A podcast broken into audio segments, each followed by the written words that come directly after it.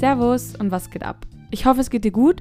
Die meisten meiner Hörerinnen und Hörer kommen ja aus Österreich, aber selbst an denen, die nicht hier wohnen, sollten die kürzlichen Geschehnisse nicht vorübergegangen sein. Österreich durchging ja mal wieder eine Regierungskrise und die Politik hier ist geprägt von lauter Skandalen. Und zwar wird und wurde viel in Medien in und außerhalb Österreichs über die derzeitige Lage und die neuen Aufdeckungen berichtet, trotzdem wollte ich das hier in diesem Podcast auch nochmal thematisieren. Damit ich dich jetzt aber nicht langweile, möchte ich mir hier vor allem die 104 Seiten Anordnung anschauen, die auch dazu geführt haben, dass wir jetzt heute einen neuen Bundeskanzler haben. Und über das Dokument wurde zwar viel in den Nachrichten und Co. gesprochen, aber ich wollte wissen, was da genau drin steht. Und das schauen wir uns heute an und ich würde sagen, wir starten gleich los. Ich habe jetzt im Intro irgendwie gar nicht das Thema gesagt. Ich schätze mal, es liegt auch daran, dass ich irgendwie ein bisschen damit rechne, dass du dich eh äh, damit auskennst, so grob Bescheid weißt. Aber wir sprechen heute über die Regierungskrise und über die ähm, Anschuldigungen bzw. Ermittlungen gegen Sebastian Kurz und äh, seine Leute bzw. die Fellners. Ähm, und damit ich jetzt eben nicht nur Sachen wiederkäue bzw. euch gar nicht so gut informieren kann, wie vielleicht andere Medien es tun kann, schauen wir uns heute äh, vor allem die 104 Seiten an. Diese 104 Seiten, dabei, handelt es sich um die Anordnung zur Hausdurchsuchung, die diese ganzen äh, Aufdeckungen und die, das Rauskommen dieses Skandals dann ausgelöst haben. Äh, die wurden eben andauernd angesprochen und es hieß auch, dass jede Bürgerin und jeder Bürger sich das durchlesen kann, um sich einen Überblick zu verschaffen. Und dann dachte ich mir, okay, schauen wir uns heute an, was es genau ist.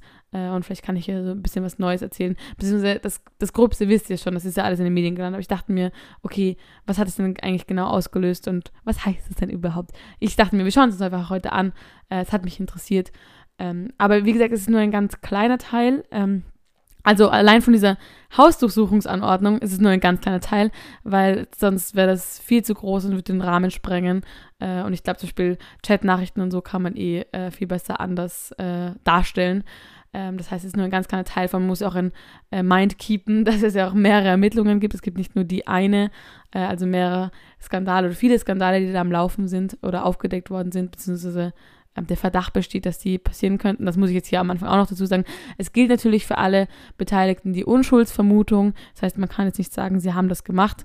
Äh, das ist jetzt auch nochmal wichtig dazu zu sagen. Ich werde jetzt hier aber davon sprechen, so als hätten sie es gemacht, ähm, was sie ja wahrscheinlich auch haben.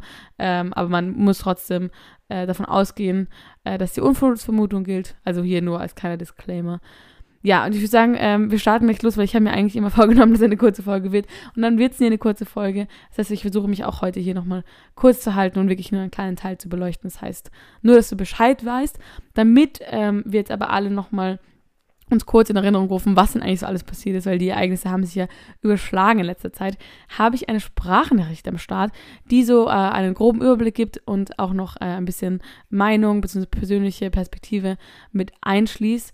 Und deswegen äh, spiele ich euch das jetzt mal einfach mal vor und dann gehe ich nochmal drauf ein. Und ich würde sagen, wir hören einfach mal rein. Also kurz zusammengefasst. Die Chatverläufe zwischen Sebastian Kurz und seinen Jüngern zeigen recht eindeutig, wie Kurz sich an die Spitze der ÖVP und auch ins Kanzleramt manipuliert hat. Durch Umfragen oder Inserate, mit denen Berichterstattung erkauft wurde.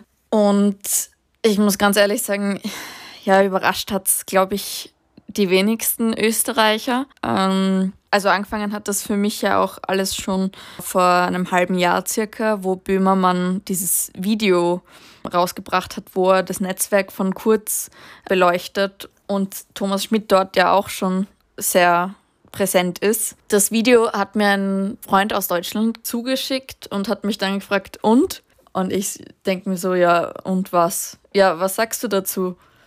Ja, pff, er hätte sicher noch mehr Material gehabt. Er hat ziemlich viel ausgelassen. Und das zeigt eigentlich ganz schön, außerhalb von Österreich ist das irgendwie ein Skandal und ist das super arg, dass das passiert ist. Und in Österreich schockiert das eigentlich niemanden. Und das ist eigentlich sehr krass für mich so, wenn ich merke, dass uns das allen eigentlich schon relativ, also nicht egal ist, aber dass das gar nichts mehr mit uns macht irgendwie. Und das wird wahrscheinlich auch zum Teil an Ibiza liegen, weil ja, aber auch davor war ja äh, Österreich als Land nicht unbedingt weniger korrupt. Und ich glaube, dass die Menschen sich generell so ein bisschen im Leben dran gewöhnt haben, dass eben Freundalwirtschaft ja nicht nur in der Politik einen weiterbringt, sondern eigentlich in jedem in jeder Position, auf jeder Ebene der Bevölkerung. Und wenn du ja diese, diese Cloud hast in dem Sinn in deinem Umfeld, dann bist du einfach besser dran. Mir ist auch aufgefallen, dass wir seit 2017 eigentlich nicht mehr wirklich über Gesetze oder Beschlüsse der Regierung diskutiert haben, die wirklich irgendwas im Leben der Leute verändern. Gut, ich meine, zum Teil ist das auch der Pandemie geschuldet, weil es dann nur mehr um Maßnahmen und Gesundheitsthemen ging. Äh, aber so Sachen wie Steuerreform oder Bildung oder was weiß ich, was es da noch alles gibt. Und ja, das ist irgendwie, irgendwie witzig, irgendwie traurig. Ich weiß nicht, ob ich lachen oder weinen soll. Meistens mache ich beides und hoffe, dass es bald besser wird. Aber jetzt mit Schallenberg, der im Endeffekt eh wieder nur kurz in Schutz nimmt, wie eigentlich alle in der ÖVP äh, oder der Großteil schaut es halt nicht so aus, als würde das bald besser werden und als würde sich bald was verändern. Aber ja, sehen wir, was kommt. Vielleicht hat Norbert Hofer doch recht. Wir werden schon noch sehen, was alles möglich ist. Diese Sprachnachricht kam von der wunderbaren Pia und ich habe auf Instagram gefragt, wer denn spontan eine Sprachnachricht äh, mir schicken möchte. Und ich habe eigentlich nie damit gerechnet, dass sich irgendwer meldet. Und es hat sich tatsächlich eben die Peer gemeldet, was ich besonders cool finde, dass ich sie gar nicht persönlich kenne. Es hat mich wirklich so gefreut, dass sie es gemacht hat. Ähm, und ich finde, sie hat das total äh, toll gemacht. Also hier nochmal riesen Dankeschön an die Pia. Also vielen, vielen Dank an dich.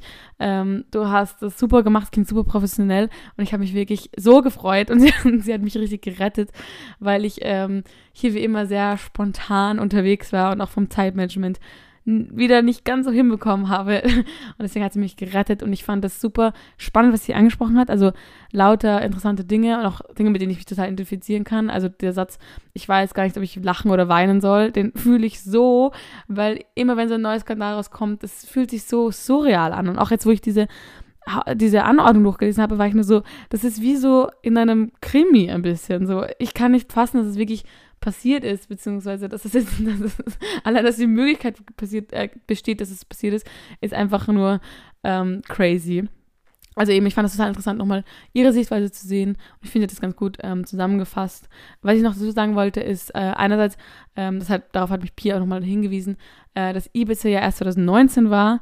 Ähm, aber ich muss ehrlich sagen, ich habe auch schon so oft gesagt, dass Ibiza 2017 war, weil es mir schon so viel länger vorkommt, als es ist. Also das kann doch nicht 2019 gewesen sein. Weißt, du, was ich meine? Also, mir kommt es schon so viel länger vor. Das heißt, ich habe auch letztens erst gesagt, dass es 2017 war. Aber hier nochmal als Korrektur. Ähm, die Pia weiß natürlich, dass es 2019 war, Ibiza. Ähm, aber seit 2017 waren ja die Nationalratswahlen. Da sind ja auch schon ähm, gewisse äh, hat es auch schon ein bisschen gekriselt, beziehungsweise gab es schon Diskussionen und so. Und das Zweite, was ich sagen wollte, ist, äh, die Pia spricht die, die, den Jan Böhmermann an äh, und die Sendung, beziehungsweise das Video, das sie gesehen hat. Äh, Jan Böhmermann ist ein Satiriker aus Deutschland und der hat eine Show, äh, die heißt ZDF Magazin Royal. Äh, kann ich eigentlich nur empfehlen, ist immer sehr interessant. Und er hat eben eine Sendung vor ein paar Monaten, glaube ich, nur zu kurz gemacht. Ähm, die eh, glaube ich, große Wellen geschlagen. Ähm, und da hat er eben äh, schon in die Richtung Sachen angedeutet, inwiefern da Message Control und wie die Medien kontrolliert werden und so von kurz. Ähm, wahrscheinlich, vielleicht hast du eh davon mitbekommen. Ich packe die ganze Sendung nochmal in die Shownotes und kannst du sie auschecken. Ist jetzt auch vielleicht im Nachhinein ähm, ganz interessant. Und ich finde Jan Böhmermann eh generell ähm, ganz interessant, was der immer so macht. Also ich weiß nicht, an Ibiza und so war der auch, äh, also nicht beteiligt, aber er hat auch ähm, schon äh, Sendungen dazu gemacht und so. Und ich finde es immer ganz unterhaltsam. Ähm, und was ich noch sagen wollte, ist, dass ich auch, ähm, was die Pier noch in der Sendung angesprochen hat, dass es irgendwie gar nicht, es ist irgendwie so resigniert sind wir alle. So, also ich weiß nicht, wie es dir ging, aber wie dieser Skandal dann eben rauskam, war ich nur so, oh. Also ich war nicht so, was, urgeschockt und so, sondern es ist irgendwie so keine Empörung, sondern es ist irgendwie gewohnt, dass jetzt, ach, es ist wieder der nächste Skandal. Also ich weiß nicht, ob das genau, also ob es auch so siehst, aber Pia und ich sehen es anscheinend beide so, dass man irgendwie das Gefühl hat, es gibt gar nicht so die große Empörung, weil wir seit eben mindestens 2019 irgendwie daran gewöhnt sind, dass irgendwas schief läuft und irgendwelche äh, korrupten Dinge im Hintergrund ähm, passieren, eben weil es ja eben schon so lange geht. Also das ist ja irgendwie crazy, dass unsere Politik, äh, eigentlich schon seit eh und je, muss man sagen, aber eben auch schon länger diese ganzen Verwicklungen. Ähm, vor allem auch, äh, weil Ivica und äh, der Kurzskandal, wie ich, ich nenne das jetzt einfach Kurzskandal, äh, auch ein bisschen in Verbindung steht, weil der Strache nur davon geredet hat und Kurz es wirklich durchsetzt. Ähm, irgendwie hat es auch ein bisschen Ironie. Ähm, und weil ich ja schon gesagt habe, dass es 2019 war, heute reisen wir noch länger ähm, zurück in die Vergangenheit. Heute geht es nämlich vor allem ums Jahr 2016, äh, wo das dann eigentlich so alles begonnen hat. Aber jetzt schauen wir uns mal genauer an, was diese 104 Seiten denn eigentlich sind. Bei diesem Dokument handelt es sich eben um eine Anordnung, um eine Anordnung der Durchsuchung und Sicherstellung und sie kommt von der WKSDA. Die WKSDA ist die Wirtschafts- und Korruptionsstaatsanwaltschaft und geht ans BAK, das ist das Bundesamt für Korruptionsbekämpfung. Und ganz, ganz grob gesagt geht es darum, dass in diesem Dokument begründet wird, warum es zu Hausdurchsuchungen bei der ÖVP kommen soll. Also es wird quasi beantragt, dass es Hausdurchsuchungen geben darf. Das muss ja bewilligt werden. Das kann man nicht einfach so random machen. Ähm, und das ist, äh, diese Hausdurchsuchungen werden im Zuge der Ermittlungen äh, durchgeführt. Es sind nämlich ähm, es gibt Ermittlungen gegen diese zehn Beteiligten, die ich jetzt eben dann noch nennen werde. Ähm, und das ist, äh, kommt daher, dass es ja schon Durchsuchungen gab. Also du erinnerst dich bestimmt, ähm, der Schreddervorfall und der Blümel-Kinderwagen-Vorfall, wo seine Frau äh, mit dem Kinderwagen und dem Laptop äh, spazieren gegangen ist und so. Ich glaube, daran kannst du dich eher erinnern. Äh, und da wurden eben auch schon äh, Daten sichergestellt.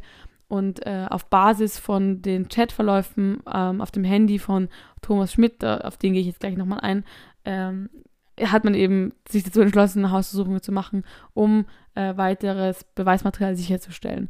Und dann kam es eben, also dieser, dieser Bescheid ist dann, oder diese Anordnung ist vom 4. Oktober und am 6. Oktober kam es dann eben zu Hausdurchsuchungen, das ist jetzt eben zwei Wochen her. Ähm, und Hausdurchsuchungen fanden statt im Bundeskanzleramt, also am Ballersplatz, im Finanzministerium und in der ÖVP-Zentrale. Ähm, und die wichtigsten Informationen, die da drin stehen, über die wisst ihr eigentlich schon Bescheid. Also über diese Vorwürfe. Ähm, viele Chatnachrichten wurden ja dann auch in den Nachrichten nochmal aufgegriffen und äh, thematisiert. Also da sind auch nochmal Scans von Chatnachrichten, ganz viele drinnen und so. Ähm, das heißt, das Dokument wurde ja eh schon viel thematisiert. Ähm, die Chatnachrichten und so, das schauen wir uns heute gar nicht an, ähm, weil es eben gar nicht primär um den Vorwurf gehen soll, sondern nur um das Dokument. Ähm, und es auch ein bisschen wahrscheinlich verwirrend wäre, wenn ich jetzt Sprach also Chatnachrichten vorlesen würde, weil dann müsste ich irgendwie so zwei Stimmen sprechen oder so, damit man so weiß, äh, von wem was kommt und so. Das heißt, wir schauen uns eben heute vor allem Aufbau und Inhalt an äh, und das ganze Dokument findet ihr einfach im Internet. Also ich habe eben zwei Versionen gefunden. Einmal beim Profil gab es einen Download-Link und einmal bei der Internetseite Zack Zack. Ähm, da kann man sie sich einfach downloaden und durchlesen. Und was interessant fand, dass die also da gibt es teilweise sind Angaben zu Personen und der Name gewisser Personen sind geschwärzt. Es waren aber ähm, bei diesen zwei Versionen unterschiedliche Namen. Irgendwie total interessant ähm, und ich frage mich, warum das so war. Keine Ahnung, äh, also das konnte ich nicht herausfinden. Vor allem verstehe ich auch nicht genau den Sinn dahinter, weil ich meine, man kennt ja jetzt eh alle Beteiligten, also man weiß ja, ähm, wer gegen wen da jetzt ermittelt wird, aber keine Ahnung, irgendwie haben sie es gemacht. Okay, der grobe Aufbau ist folgender. Äh, am Anfang wird nur genau beschrieben, wo sie durchsuchen wollen und was sie sicherstellen wollen. Ähm, und dann kommt die Begründung und die Vorwürfe, dann werden die Verdächtigen aufgelistet und nochmal genauer beschrieben, was deren Rolle ist, also was, was sie gearbeitet haben und inwiefern die verwickelt wurden oder verwickelt waren oder involviert waren. Ähm, und auf den restlichen Seiten folgen dann die Annahmen zum Sachverhalt. Also dann wird genauer ausgeführt, ähm, wie es dazu kam, also die Vorgeschichte, ähm, dann die Rollen der einzelnen Personen äh, wird eingegangen, äh, wer was machen durfte, konnte, gemacht hat. Äh, es werden die Vereinbarungen beschrieben, wie das Ganze abgelaufen ist. Äh, und das ganze Dokument wird begleitet von ähm, oder mit Scans von Chatverläufen und äh, Zeitungsartikeln äh, und ist ein umfangreiches Dokument. Und ganz am Schluss wird dann nochmal erklärt, warum jetzt diese Hausversuchung notwendig ist. Und dann äh, ist eben, wird dieser Beschluss unterschrieben oder wurde dieser Schluss, Beschluss unterschrieben. Äh, und auf der letzten Seite gibt es dann noch eine Erklärung, welche Schritte man gegen diese Erlaubnis setzen könnte. Also, dass man dann eine Beschwerde einreichen könnte, dass es äh, diese Anordnung gibt oder so. Also das ist dieser grobe Aufbau und 104 Seiten klingt gar nicht so viel, aber ich muss sagen, es war dann schon eine große Informationsflut. Vor allem war das dann auch gar nicht so einfach zu lesen, äh, weil ja immer die ganzen Titel der Personen aufgeführt wird und dann sind es so verschachtelte Sätze und so. Also es war gar nicht so einfach für mich, finde ich.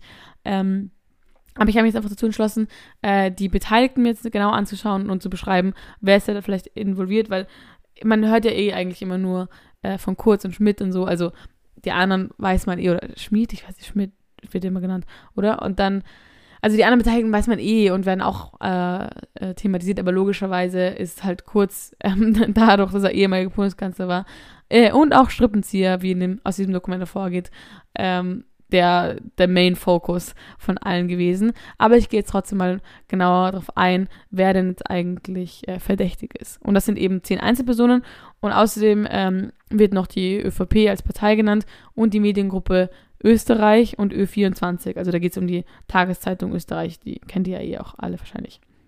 Und weil ich ja schon vom Thomas Schmidt geredet habe, äh, beginnen wir gleich mit dem. Äh, der war nämlich, also ich sage jetzt nur kurz, was sie so machen, damit ihr so wisst, was deren Aufgabe ist. Das, der war Vorstand der ÖBAG. Die ÖBAG ist eine Aktiengesellschaft, beziehungsweise die Aktiengesellschaft und ähm, die State Holding eigentlich. Aber das Spannende ist, dass der auch schon zurückgetreten ist, ähm, auch schon wegen Chats, weil der ist damals 2019 Amt, ins Amt gekommen und dann paar, also kurze Zeit später kam dann die Ibiza-Affäre und somit auch eben Ermittlungen äh, gegen ihn und da gab es eh auch schon dass er lauter Nachrichten gelöscht hat und so. Ähm, das heißt, er war auch schon, glaube ich, mehrmals in den Ermittlungen involviert, beziehungsweise hat schon äh, Ermittlungen äh, am Laufen, bevor jetzt diese Sache rauskam. Und äh, daraufhin ist er dann eben zurückgetreten und ist jetzt aber im Ausland, soweit ich weiß. Zumindest stand das dort. Ich weiß es nicht genau. Also, ich, keine Ahnung. Auf jeden Fall hat er jetzt gerade keinen offiziellen Posten, sondern war eben äh, zuletzt noch ÖBAG und davor eben auch schon ähm, stark involviert in das Umfeld Kurz und äh, ganz enger Kontakt mit ihm und was halt auch ähm, hervorgeht aus diesen Chatnachrichten. Also die müsste ich euch echt mal durchlesen. Erstens, es ist so komisch, wie die schreiben. Und zweitens, es ist so, es ist wirklich, es fühlt sich an, als wäre man in einem Krimi. Es fühlt sich nicht real an. Und es ist einfach nur crazy. Aber auf jeden Fall geht da auch hervor, zumindest, also hatte ich das Gefühl, und es wird, wird dann eh nochmal äh, bestätigt, dass er sehr den Kurz äh, sehr mochte und äh, sehr unterwürfig war teilweise. Also der hat echt alles für ihn getan. Ähm, und die beiden waren ja auch äh, befreundet, zumindest hieß es das so. Ähm, Sebastian Kurz hat sich dann äh, später auch wieder kälter zu ihm geäußert aber das ist so die Person Thomas Schmidt. Ich glaube, Sebastian Kurz muss ich jetzt nicht beschreiben. Äh, das ist unser Bundeskanzler. Da setze ich jetzt mal voraus, dass du weißt, wer das ist. Die dritte Person, die ich jetzt hier vorstellen möchte, ist Stefan Steiner. Und von dem muss ich ehrlich sagen, habe ich noch nie was davor gehört. Und auch jetzt in den ganzen Berichterstattungen über äh, diese ganzen Aufdeckungen kommt auch irgendwie kaum vor, würde ich sagen. Aber der ähm, war Sektionschef und Generalsekretär bei der ÖVP und war dann oder ja, ist dann ähm, Berater vom Kurz, also enger Berater vom Kurz und äh, arbeitet mit ihm zusammen. Äh, außerdem war auch Gerald Fleischmann in diese ganze Sache äh, involviert äh, und stark dabei. Und der war lustigerweise ganz früher ähm, Journalist beim Standard, hat dann Fronten gewechselt und wurde zum Pressesprecher. Und jetzt war er war er, muss man nämlich in Vergangenheitsform sprechen, äh, weil er vor einer Woche sein Amt zurückgelegt hat, ähm, war er stellvertretender Kabinettschef vom Kurz und Leiter der strategischen Kommunikationsplanung.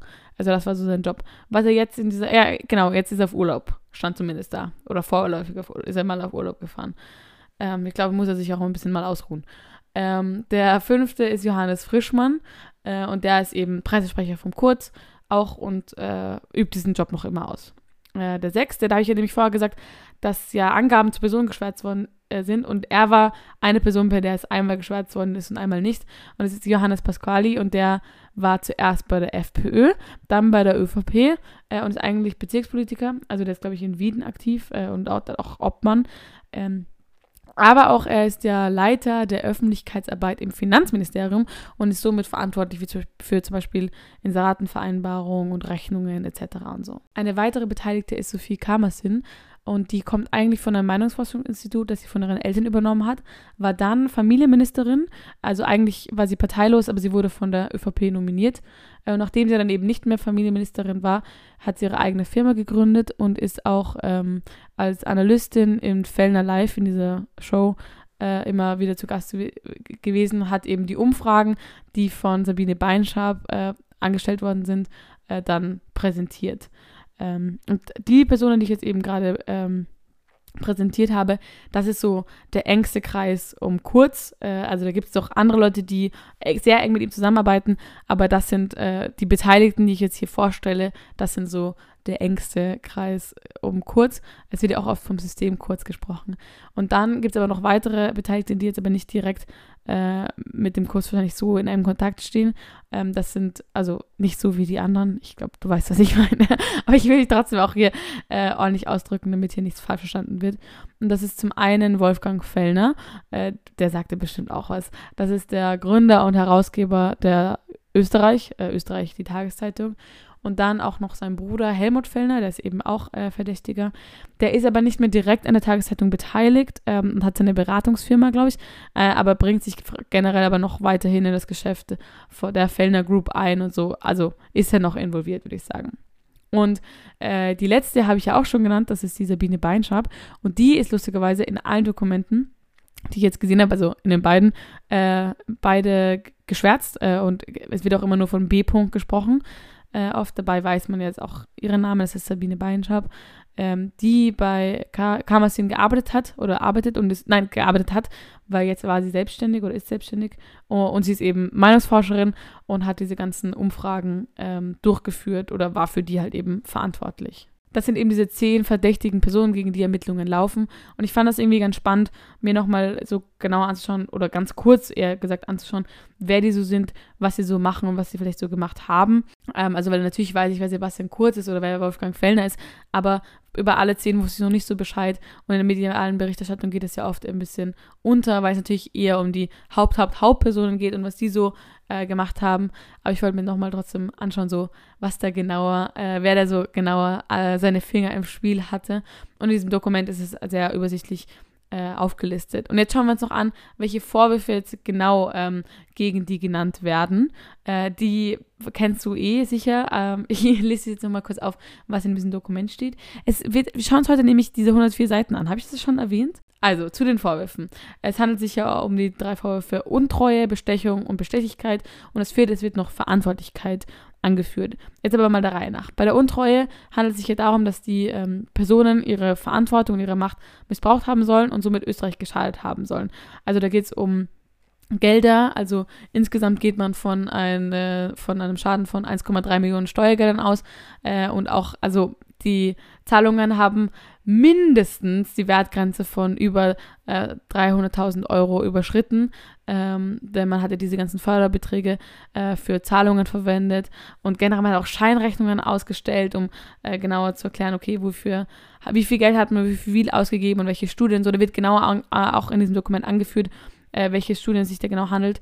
Das heißt, da wurde ein bisschen shady äh, Finanzen betrieben ähm, und darum geht es ja. Also du, du weißt ja eh genau, was ich meine. Man muss aber da auch ein bisschen unterscheiden, weil es geht ja auch darum, gewisse Menschen haben angeordnet und jemanden angesetzt, etwas zu tun und das durchzuführen. Und dann gibt es eben die Leute, die das durchgeführt haben. Also nicht alle beteiligten Personen waren aktiv daran beteiligt, sondern haben vielleicht auch nur gesagt, dass sie das machen sollen.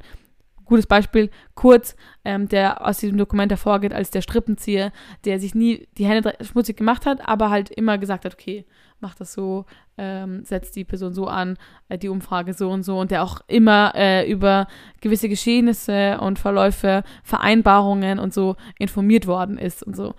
Äh, das geht auch aus den Chat-Nachrichten sehr gut hervor. Der zweite Vorwurf ist Bestechung. Ähm, und da geht es eben darum, dass es Vereinbarungen gemacht worden sind und dass äh, Aktionen gesetzt worden sind, die äh, für den Vorteil Dritter, also in dem Fall für Sebastian Kurz und die ÖVP, ähm, gemacht worden sind, also dass dann halt eben für, dass sie in einem guten Licht dastehen. Äh, und da geht es eben um die Berichterstattung, äh, dass man eben gut äh, für sie berichtet hat äh, oder sie positiv dargestellt hat und im Gegenzug äh, Zahlungen erhalten hat. Und da geht es eben vor allem um diese Umfragen und auch generell um gewisse Medienbeiträge. Äh, und da wird auch nochmal genau aufgeführt, äh, angelistet, auf, wie heißt das? ähm, an, auf, aufgelistet so, äh, um welche Umfragen es sich da genau handelt. Da geht es vor allem um Umfragen im Zeitraum 2016, früher 2016 und 2018. Und äh, die Gelder, äh, mit denen man diese Umfragen bezahlt hat, haben sicher äh, 50.000 Euro überstiegen, weil da gibt es auch gewisse Regelungen, wie viel Geld eine Partei ausgeben darf und äh, wie viel Budget das Finanzministerium zum Beispiel hat und so. Ähm, da ging es ja auch bei den Chat-Nachrichten um eine Budgetsteigerung äh, und so. Das ist, ich weiß jetzt nicht genau, wie viel Geld man wie viel ausgeben darf, aber auf jeden Fall viel zu viel äh, und auch mit unseren Steuergeldern. Also nicht mit meinen, ich zahle ja noch keine Steuern, aber Ich glaube, du weißt, was ich meine. Und der dritte Vorwurf ist Bestechlichkeit. Ähm, das ist halt eben, dass man diese Vereinbarung ausgemacht hat, dass man sich äh, gewisse Versprechungen oder Versprechen äh, sich geben lassen hat und dass man ähm, die, diese durchgeführt hat, dass man das angeordnet hat und dass man eben allgemein dazu beigetragen hat. Äh, und das heißt, die einzelnen Personen sind dann für gewisse äh, Vorwürfe äh, vermerkt, beziehungsweise werden die darunter halt angeführt. Das heißt, nicht alle haben alles begangen. Und ich muss ehrlich sagen, ich bin ein bisschen wild von den Begriffen Bestechung und Bestechlichkeit, weil ich hätte eher gesagt, dass das, was unter Bestechlichkeit angeführt wird, Bestechung für mich ist und das andere Bestechlichkeit. Ähm, weil wenn du es ja annimmst, die, das Angebot, dann bist du doch bestechlich, oder? Und wenn du es machst, dann ist es Bestechung. Aber vielleicht bin ich auch einfach nur gerade verwirrt. ich weiß nicht genau, ob du das genauso siehst. Und das letzte Punkt wird dann eben noch Verantwortlichkeit ähm, aufgelistet in diesem Dokument. Das wird ja in den Medien wurde halt immer nur von diesen drei Vorwürfen Untreue, Bestechung und Bestechlichkeit gesprochen, aber das liegt einfach daran, dass äh, bei, der, bei dem Vorwurf der Verantwortlichkeit es darum geht, dass die ÖVP als Partei und die Mediengruppe Österreich bzw. Ö24, ähm, dass sie deren Personen, die eben die Beteiligten waren, äh, Entscheidungsträger waren und dass diese Aktionen zu ihren Gunsten, also zugunsten der ÖVP und zugunsten der Österreich durchgeführt worden sind. Also ich meine, die sind ja auch in charge in gewisser Weise. Das sind die Vorwürfe und dann geht es eben weiter, indem beschrieben wird, was so die politische Ausgangslage war. Und das fand ich sehr, sehr spannend, weil ich darüber auch nicht Bescheid weiß. Ich meine, wir sind ja auch ähm, also die meisten meiner Hörerinnen sind noch relativ jung und äh, viele Sachen, die in der Politik geschehen sind, haben wir gar nicht so mitbekommen. Also zum Beispiel äh, die Geilo Mobil-Kampagne von der ÖVP, wo auch der Kurz äh, das Gesicht der Kampagne war, habe ich nicht mitbekommen, weil das war 2010 und ich habe das erst jetzt erfahren, dass das ähm, passiert ist und war so richtig so crazy, dass das, dass das so war. Ähm, da kann ich übrigens äh, den neuen Podcast vom Standard und vom Spiegel ans Herz legen. Inside Austria heißt der. Äh, da kommt jede Woche eine Folge. Ich meine, das ist keine Werbung und so, aber den fand ich ganz spannend, weil es da eben darum ging, da geht es um den Aufstieg und Fall von Kurz.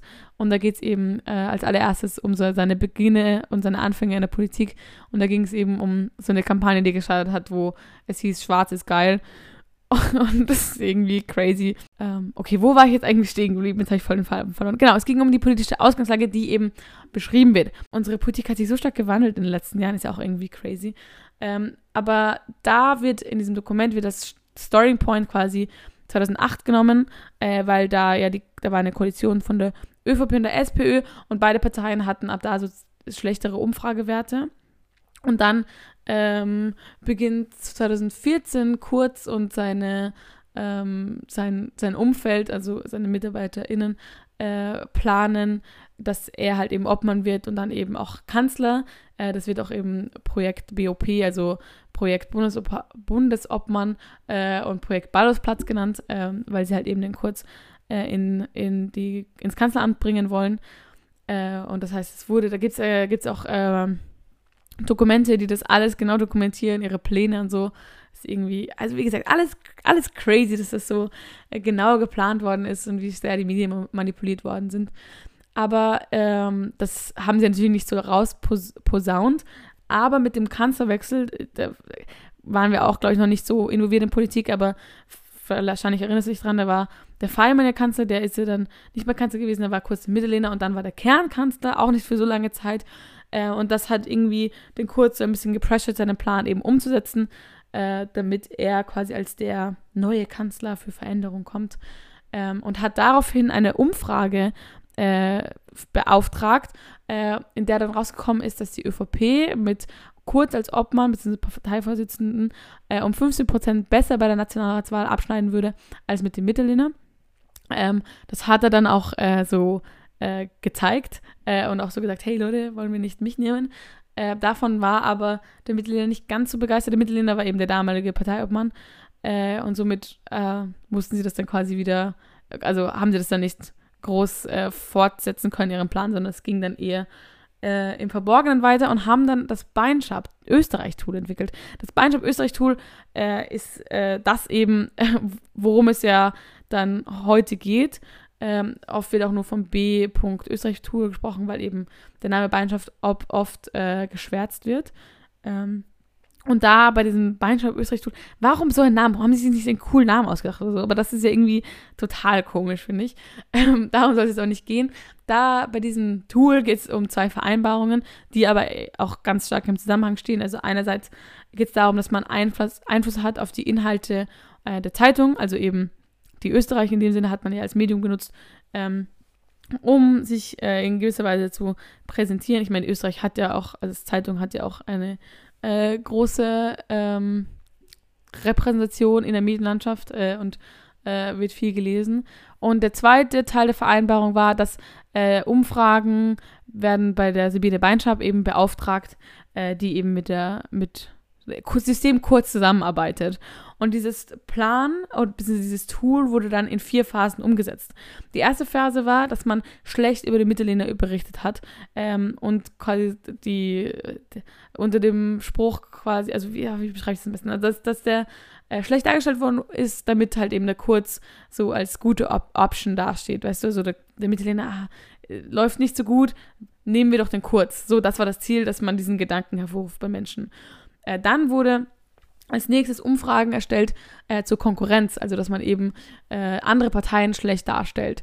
Als dritter Schritt wurde dann äh, die Wählerschaft befragt, äh, die unschlüssig war, weil viele sich äh, unsicher sind oft noch und die wurden dann eben befragt zu gewissen Themen, damit man so ein bisschen weiß, okay, worauf muss man so abzielen. und zu guter Letzt wurden dann eben noch Umfragen erstellt ähm, zur Meinung ähm, der Wählerschaft zur Bildung einer Koalition und zur Budgetrede und so, damit man sich eben einen, ein, ein Bild bilden kann. Es geht ja vor allem einerseits darum, dass man eben weiß, wie man die Leute richtig anspricht, andererseits um die richtige Darstellung der Partei, also richtig unter Anführungszeichen, ist ein bisschen ironisch, das Wort zu verwenden, aber halt eben um eine gewisse Darstellung und eine Message Control, äh, wie Kurz und die ÖVP dargestellt wird, ähm, um eben dieses Projekt Ballhausplatz, was ja im Endeffekt geglückt ist, kann man sagen, auch wenn er jetzt gerade nicht äh, im Ballsplatz sitzt, ähm, um das durchzusetzen. Also das war eben das Ziel und es ist irgendwie so verrückt, dass sie 2014 begonnen haben, das zu planen. Und ich muss halt echt sagen, also es ist ja im Prinzip aufgegangen. Ich meine, er war zweimal äh, Bundeskanzler ähm, und das ist jetzt rausgekommen. Also dass sowas überhaupt geht, ist halt irgendwie crazy, oder? Wenn man darüber nachdenkt, wie alle ausgerastet sind, wie der, der Ibiza-Skandal äh, aufgedeckt worden ist. Und da hat der Strache ja nur davon geredet. Und, und was muss denn bei der ÖVP passiert sein, ähm, die das schon seit Jahren machen? So genau das, was er macht. Das ist doch, also wie ein Krimi, findet ihr nicht? Also es ist irgendwie so crazy alles. Vor allem, wenn man sich überlegt, dass es ja noch nicht alles ist. Also es geht ja noch Falschaussage beim Ibiza-Skandal etc. Es gibt so viele Dinge, äh, die passiert sind, äh, wo man so durchblicken muss. Ich muss übrigens, fällt mir gerade ein, weil meine Voice die ganze Zeit crackt. Ich glaube, ich bin im Stimmbruch, weil Frauen sind ja auch im Stimmbruch. Und meine Stimme hört sich in dieser Zeit so komisch an. Ich weiß nicht, ob es daran liegt, dass ich einfach viel herumschreie oder ob ich wirklich gerade noch in den Stimmbruch komme. Äh, deswegen äh, hört jetzt heute äh, pubertären äh, zwölfjährigen Jungen. Ich hätte euch gerne meine ganz tiefe, sexy Stimme präsentiert. Ähm, vielleicht bei der nächsten Folge dann. So, jetzt bin ich total abgeschweift. Aber wir sind eigentlich auch schon ganz grob am Ende, weil ähm, das eben jetzt nur ein ganz kleiner Teil war und die restlichen Seiten, dann geht es um die genauere Schilderung der Taten. Also äh, da wird sich nochmal bezogen auf einzelne Beiträge in der Österreich, also da sind da Scans davon dabei äh, und auch gewisse äh, Artikel und so mit Überschriften sind darauf eingegangen. Auf die Chatnachrichten wird sich genau bezogen und eingegangen und somit quasi erklärt, wie es zu dieser Annahme kommt, dass äh, das eben passiert ist und äh, genauer geschildert, was man eben jetzt aus diesen Chatnachrichten, aus diesen ganzen Beweismaterialien schließen kann. Also wird dann auch noch beschrieben, wie die Verrechnungen funktioniert hat, äh, wer jetzt genau welche Rolle gespielt hat. Ähm, die Wörter wie Missbrauch und Vorteil werden definiert und auf diesen Fall eben übertragen, wie das in dem Fall dann äh, durchgesetzt worden ist oder in diesem Fall zu erkennen ist äh, bei diesem Skandal. Äh, das heißt, es ist ein sehr langes Dokument, äh, auf, die ich, auf das ich jetzt eben nicht noch genauer eingehen werde. Ich hoffe, dir hat dieser Ausschnitt gef so gefallen, das ist jetzt komisch zu sagen, aber halt, es hat so gepasst. Ähm, ich habe auf jeden Fall was Neues erfahren. Äh, und was ich noch äh, sagen wollte, eben, falls jetzt noch äh, die Frage aufkommt, warum eigentlich eine Hausdurchsuchung, weil es da eben auch nochmal genau ähm, aufgelistet wird, weil natürlich in einem Beschluss zu einer Hausdurchsuchung erklärt werden muss, okay, warum wollen wir eine Hausdurchsuchung machen? Also das ist ja auch nicht etwas, was so alle Tage passiert, wobei bei unserer letzten Regierung äh, wurde, ja, wurde schon öfter ähm, durchsucht. Aber man hat eben die Hausdurchsuchung als einzige Möglichkeit gesehen, um diesen Tatverdacht aufzuklären, beziehungsweise zu klären, die genaueren Abläufe, also weil das sind ja alles nur Annahmen, ähm, das ist jetzt nichts, also das sind nur Annahmen, wie das genauer passiert ist, aber damit man eben noch genauer sagen könnte, wie das genau abgelaufen ist und noch ein klares Bild von der Situation und ähm, der Vergangenheit hat, braucht man eben mehr Beweismittel. Man hat da vor allem von auf quasi Infos vom Stefan Steiner erhofft. Äh, Stefan Steiner, erinnert sich, ist der äh, ehemalige Sektionschef und Generalsekretär ähm, und ist eben Berater vom Kurz. Und äh, darauf hat man eben gehofft, dass da E-Mails sind, wo man äh, mehr daraus schließen kann. Ähm, und das Spannendste, was da auch aufgeführt worden, äh, angeführt worden ist äh, in einem Satz, ist halt eben, dass unsere Kommunikation heute eine ganz andere ist, weil wir so viel übers Handy schreiben, dass man so diese ganzen äh, wichtigen Entscheidungen und diese ganzen Vereinbarungen, diese korrupten, korrupten Sachen, dass man das alles übers Handy macht, ähm, weil das eben so das Tool ist, das immer bei uns ist und darauf, logischerweise sind darauf dann auch lauter ganz, ganz äh, wichtige Informationen, die halt viel Einblick bieten. Und deswegen ähm, braucht man eben äh, die Infos vom Handy, da aber äh, mehrere Menschen ja mehrere Telefone auch gleichzeitig benutzen und auch schon äh, versucht haben, Beweismaterial zu vernichten, geht es auch viel um ähm, Speicher und Backups, also auch Festplatten und irgendwelche Backups und Laptops und etc. Also das heißt, ähm, alles, was man kriegen kann, wo man irgendwelche Chatnachrichten, E-Mails und so ähm, bekommt, danach haben sie halt eben gesucht und haben sie auch äh, äh, viel gefunden, schätze ich mal. Also ich schätze, ich, ich glaube, wir haben ja noch nicht viel, noch gar nicht gesehen. Das muss jetzt erstmal alles ausgewertet werden und ähm, fließt dann in die Ermittlungen ein. Ähm, und wichtig war, was ich noch sagen wollte, ist, dass halt eben, ich habe gesagt, wir reisen heute in das Jahr 2016. Ähm, das habe ich irgendwie am Anfang, glaube ich, gar nicht aufgeklärt. Ich weiß nicht, ob du dich daran erinnerst, aber ich habe das gesagt. Und das ist, weil man eben bei dieser Hausdurchsuchungen, bei dieser Hausdurchsuchung ähm, nach E-Mails vor allem gesucht hat, ab dem Jänner 2016, also ab dem 1. Jänner, also ab 2016 äh, ongoing, also vor allem Periode 2016 bis 2018, äh, weil man da eben davon ausgeht, dass da ganz viele ähm, Vereinbarungen getroffen wurde mit der Fällergruppe und diese ganzen Studien durchgeführt worden sind und so. Das heißt, ähm, das sieht man jetzt so als Starting Point äh, und deswegen ähm, braucht man quasi Infos von dieser Zeit. Und was ich noch sagen wollte, ähm, dass diese ganzen Ermittlungen, ja gerade gesagt wer weiß, wie viel wir denn überhaupt schon gesehen haben an Beweismaterial, dass diese Ermittlungen ja noch erst so in, also nicht beginnen sind, aber die sind ja noch erst mittendrin. Äh, und da gibt es, äh, das ist, äh, Prozesse dauern immer ewig lang. Und sollte es zu einer Anklage kommen von Sebastian Kurz und den anderen Beteiligten, dauert es ja nochmal ewig lange, bis es dann überhaupt also weitergeht. Also erinnert euch an Grasser, der ist, das ist noch heute vor Gericht und so. Also das heißt, ähm, diese Verdacht und diese Vorwürfe ist der erst aller, allererste Babyschritt. Aber bis es dann zu einer Anklage kommt und so, das ist erst der nächste Schritt. Also jetzt äh, sind wir erstmal am Starting Point und ich bin gespannt, was äh, die Zukunft äh, so bringt, was es so was so abläuft. Es gibt ja jetzt auch schon Spekulationen und das ist irgendwie so crazy, weil so vor einem Monat hätte ich nicht gedacht, dass Kurz nicht mehr Bundeskanzler ist und jetzt ist es halt einfach nicht mehr.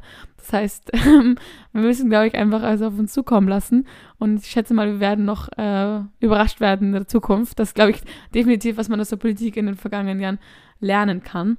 Und bevor ich mich jetzt aber schlussendlich verabschiede, habe ich noch eine kleine Frage für dich. Du kennst hoffentlich meine Kategorie Fatale Fragen, Fatale.